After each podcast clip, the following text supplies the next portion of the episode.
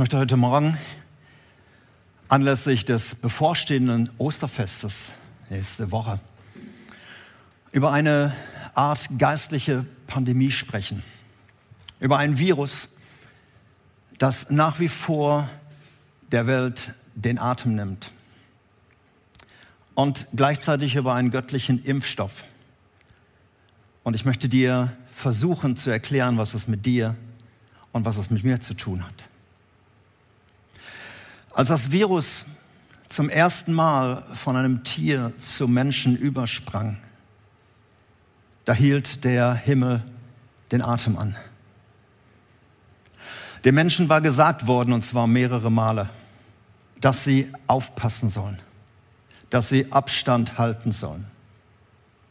Sie waren gewarnt, dass es viele unangenehme Folgen mit sich bringen würde, wenn sie dem Virus zu nahe kämen und dass es sich tödlich auswirken würde.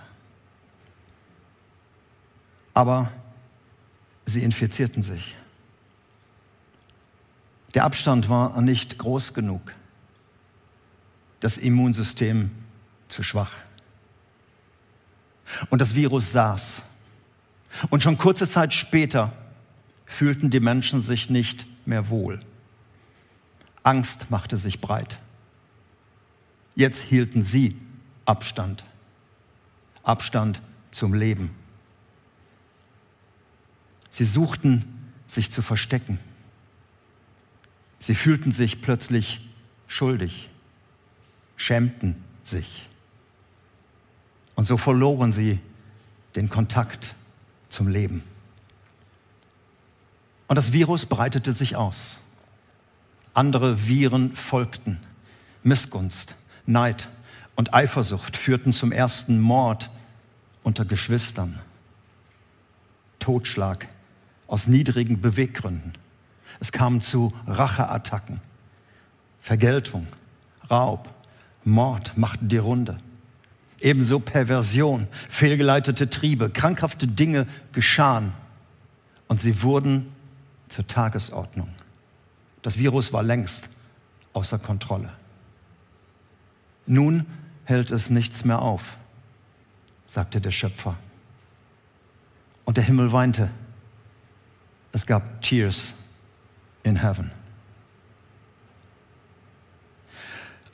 Als der Sohn des Schöpfers viele Jahrhunderte später selbst auf die Erde kam, war das Virus in jedem bekannten Winkel der Erde bereits vorgedrungen. Unter den Menschen herrschte Krieg, Tod und Verderben. Das Gesetz des Stärkeren war an der Tagesordnung. Wer an der Macht war, beherrschte die anderen. Überall sah man Spuren dieses Virus. Es gab Menschen, die schienen gesund.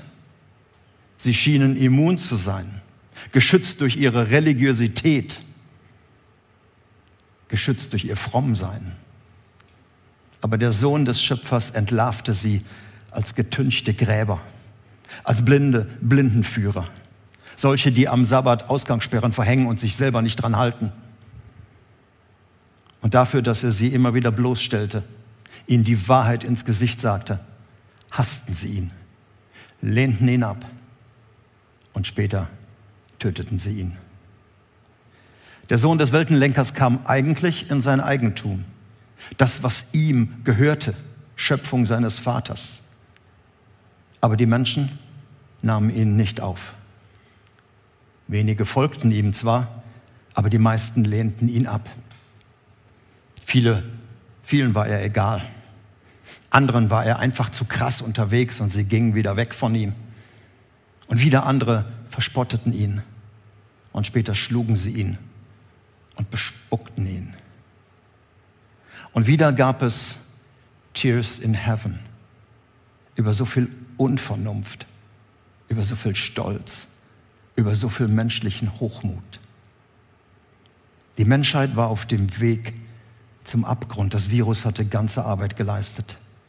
Menschlich gesehen war es rettungslos, ohne dass sie es wussten. Ich persönlich glaube nicht nur an einen persönlichen Gott, sondern auch an einen sehr emotionalen Gott. Und deshalb habe ich auch dieses Thema gewählt, in Anlehnung an ein Lied von einem Vater geschrieben, anlässlich des Todes seines Sohnes. Tears in Heaven. Ich glaube, dass es im Himmel nicht nur gefeiert wird, nicht nur Party ist oder dass die Engel irgendwo auf den Wolken rumsitzen und gelangweilt Harfe spielen. Ich glaube an einen Gott, dem es im Himmel nicht egal ist, wie es uns auf der Erde geht und was die Seuche, dieses erste Virus Schuld und Scham mit der Menschheit gemacht hat. Ich glaube an einen Gott, der eben nicht tatenlos zusieht, wie wir als Infizierte sterben. Denn dieses Virus Schuld und Scham, das hatte Gott gesagt, bringt den Tod mit sich. Und zwar nicht nur zu einer Risikogruppe, nicht nur zu jedem fünften Infizierten, sondern zu jedem Menschen. Aber ich glaube auch an einen Gott, der wiederherstellt, an einen Gott, der heilt, an einen Gott, der befreit, der diesem todbringenden Virus Schuld und Scham den Kampf angesagt hat. Ein Gott, der bereit war, einen Horrorpreis zu bezahlen, um einen Impfstoff herzustellen, der Menschen wirklich rettet. Und du und ich, wir waren es ihm wert. Er hat Jesus, seinen Sohn, den einzigen, der nicht infiziert war, mit Sünde infiziert, damit der Virus für immer seine Macht verliert.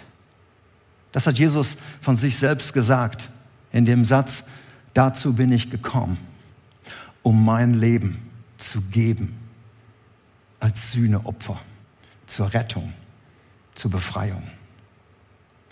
Der Jesus kam nicht einfach so mal eben vorbei, um nach dem Rechten zu sehen. Er kam auch nicht auf einem stolzen Ross, um den Menschen zu zeigen, wie schlimm sie sind.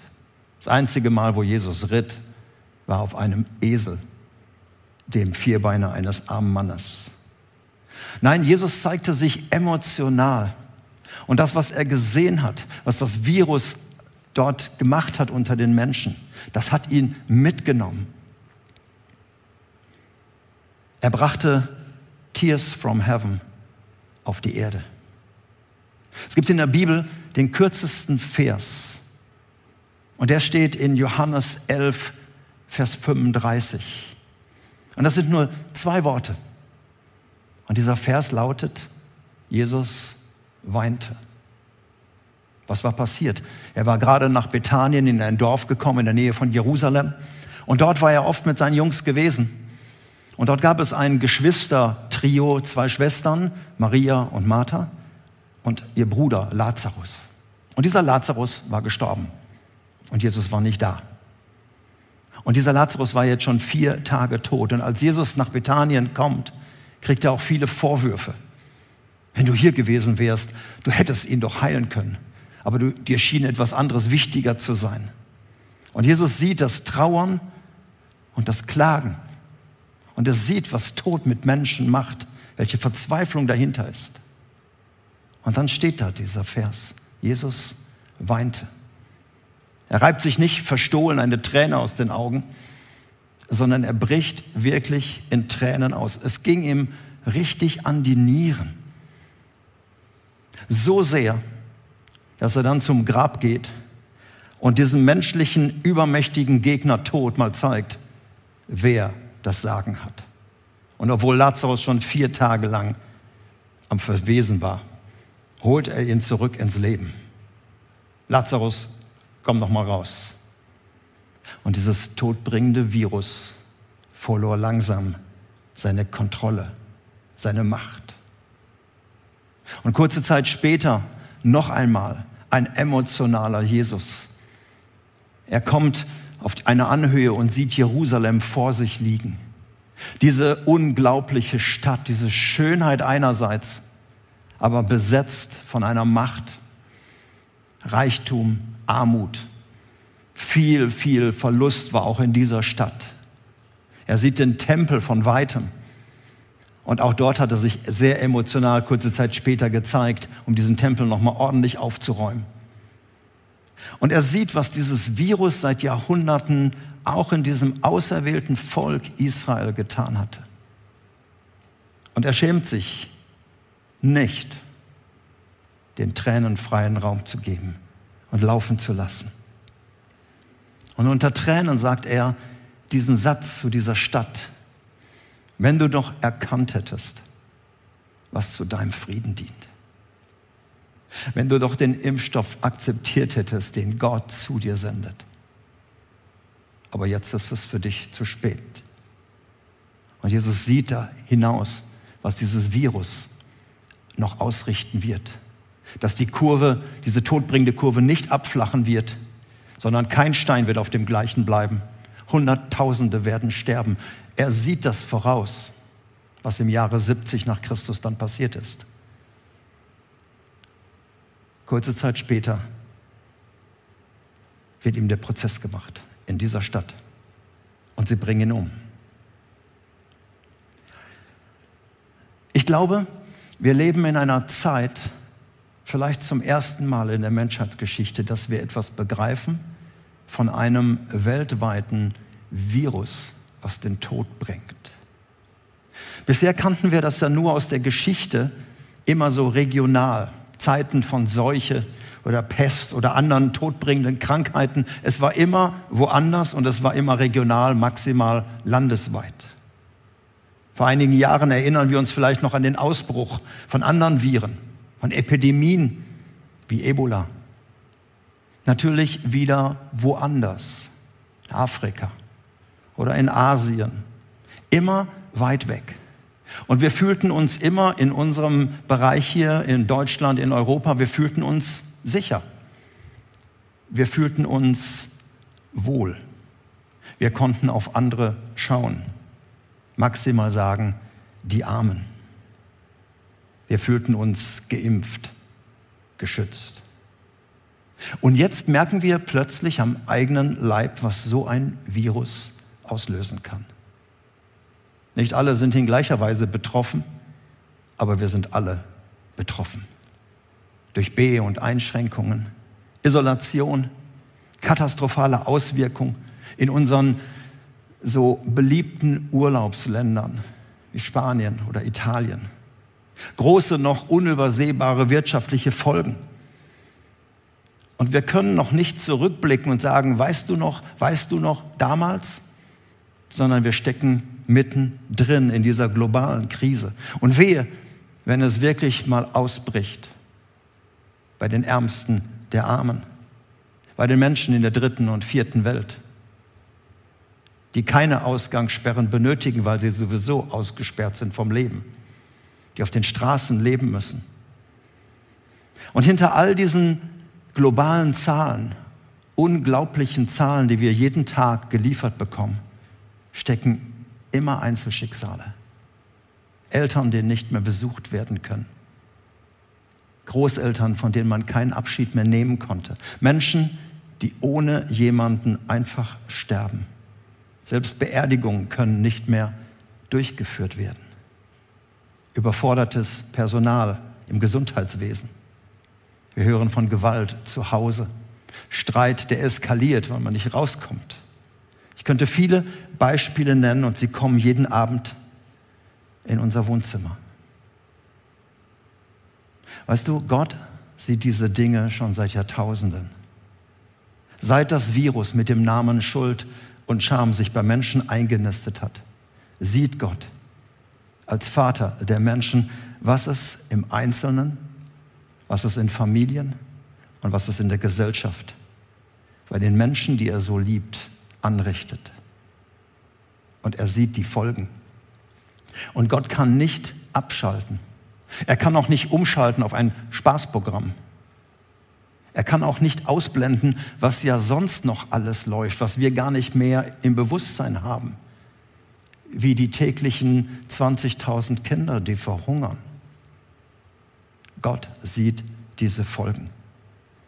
Und er sieht, was wir spüren, jetzt auch. Isolation, Entfremdung, Alleinsein, Notlagen, Ruin, Spätfolgen, die wir jetzt noch gar nicht erahnen können. Klar, ich glaube, Gott freut sich auch über all die Dinge, die positiv im Augenblick laufen, dass Menschen sich wieder zueinander wenden, dass Menschen sich für andere einsetzen, all die vielen Aktionen, die wir hören, und das tut gut. Da lindern wir aktuelle Not, aktuelle Einsamkeit durch eine gute Tat. Aber wir lindern nur, wir können es nicht lösen. Und genauso wie am Anfang dieser Corona-Krise viele Menschen das gar nicht ernst genommen haben. Hey, es ist doch nur Grippe.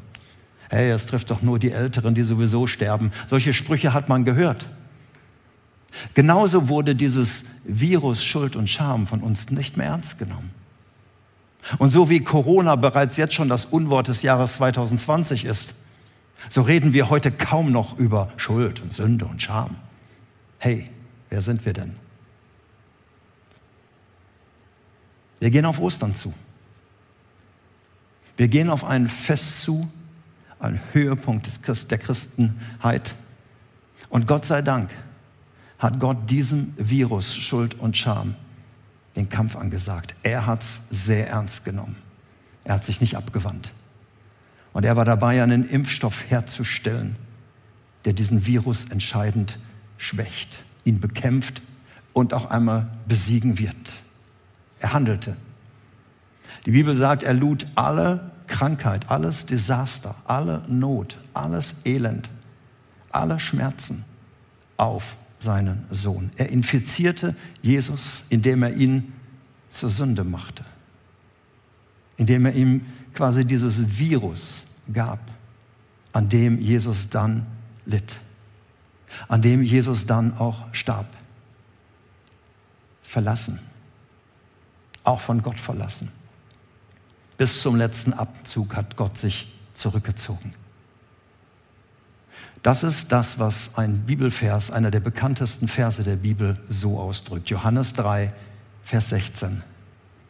So sehr hat Gott die Welt geliebt, dass er seinen einzigen Sohn hergab, damit alle, alle, die an ihn glauben, die ihm vertrauen, nicht verloren gehen, sondern ewiges Leben haben. Weißt du, vielleicht verstehst du diese ganzen Zusammenhänge irgendwie nicht. Wenn vielleicht im Spätsommer oder Frühjahr 21, 2021, wie angesagt, dieses, äh, der Impfstoff gefunden wird gegen Corona, dann ist es uninteressant, ob wir genau wissen und verstehen, wie sich dieses Serum zusammensetzt und wer das erfunden hat. Hauptsache, es wirkt. Und so ist das auch mit all diesen christlichen Veranstaltungen. Vielleicht verstehst du diesen ganzen Bohai rund um Weihnachten, wo Jesus geboren wurde und Ostern und Karfreitag und was da alles so drumherum hängt. Vielleicht verstehst du das alles nicht. Aber ich möchte sagen, das Entscheidende ist, dass es mit dir zu tun hat. Ein Gott, der dich sieht und der alles getan hat, damit du leben kannst. Was ich dir heute Morgen so sagen möchte in aller Bescheidenheit. Gott nimmt Anteil an deinem und meinem Ergehen. Er ist nicht teilnahmslos.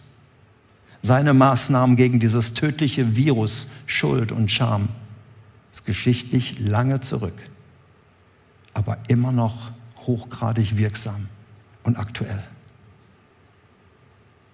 Und in dem letzten Buch der Bibel, das ist die Offenbarung, spricht über Zeiten, die noch kommen werden.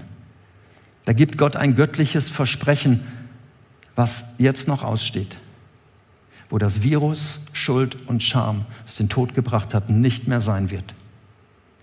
Und da steht dann, Leid wird nicht mehr sein, kein Geschrei wird mehr sein, keine Trennung, kein Verlust, keine Ängste, auch der Tod wird nicht mehr sein. Und Gott wird alle Tränen abwischen, die geweint worden sind in der Zwischenzeit unter diesem verheerenden Virus unserer Schuld und Scham. Und dann heißt es, nichts mehr Tears in Heaven, sondern das Alte ist vergangen, Neues ist geworden und dann wird gefeiert. Das ist eine Zusage Gottes. Ich persönlich glaube dran. Für mich ist das keine Krücke, dass ich irgendwie einen Halt suche in solchen Zeiten. Für mich ist das eine feste Gewissheit. Und ich lade dich ein, dein infiziertes Leben in die Hand Gottes zu legen. Was uns alle eint, ist, wir wissen nicht, wie es weitergeht und was das noch alles mit uns machen wird. Aber zu wissen, ich lege mein Leben in die Hand Gottes, der an diesem Karfreitag seinen Sohn für mich geopfert hat. Ostern bewiesen hat, dass Jesus lebt, den Tod besiegt hat. Und Jesus hat diese Zusage seinen Leuten selber gesagt. Ich lebe. Hey, und ihr sollt auch leben. Und dann bekommst du eine Vorahnung, was Ostern bedeutet. Was die ersten Christen ausgesprochen haben über dieses Ereignis von Ostern. Tod. Wo ist jetzt dein giftiger Stachel? Höllisches Virus. Wo ist dein Sieg? Jesus hat der Schlange, diesem satanischen Vieh, was das Virus in die Welt brachte, den Kopf zertreten und erlebt. Ich weiß, wir feiern erst nächste Woche Ostern. Ich möchte nicht die Spannung vorwegnehmen. Aber ich darf dir das jetzt schon mal sagen. Jesus lebt. Und ich lade dich ein, wo immer du jetzt zuschaust, ein Gebet zu sprechen. Vielleicht zum ersten Mal in deinem Leben. Dich einem Gott zuzuwenden, der da ist. Ein Gott, der dich kennt. Ein Gott, der alles um dich weiß. Ein Gott, der für dich ist. Und ein Gott, der dich einlädt in seine Familie, sein Kind zu werden. Und du kannst dieses Gebet, was ich jetzt dir vorbete, mitsprechen. Du wirst den Text gleich sehen. Und ich wünsche dir, dass du es aussprichst. Es ist etwas zwischen dir und dem Himmel. Jesus, ich danke dir, dass du in meine infizierte Welt gekommen bist um mich zu heilen. Du bist für meine Schuld und Scham am Kreuz gestorben. Du hast alles auf dich genommen, was ich verdient hatte. Ich danke dir dafür. Und hier hast du mein Leben. Ich gehöre dir für Zeit und Ewigkeit. Amen. Wenn du dieses Gebet vielleicht zum ersten Mal in deinem Leben so gesprochen hast, darf ich dir sagen, willkommen in der Familie Gottes. Willkommen als ein Mensch, in dessen Leben jetzt Gott viel, viel tun wird. Und wenn du möchtest, kannst du mir persönlich eine E-Mail schreiben und du kannst, ähm, du bekommst von mir ein kostenloses Buch zugeschickt. Oder teile es deinem Pfarrer, deinem Priester oder deinem Pastor mit, egal in welcher Kirche oder Gemeinde du bist und sagst, hey, ich habe mit Gott begonnen. Ich habe mich auf den Weg gemacht, mit Gott zu leben. Und dazu wünsche ich dir Gottes Segen.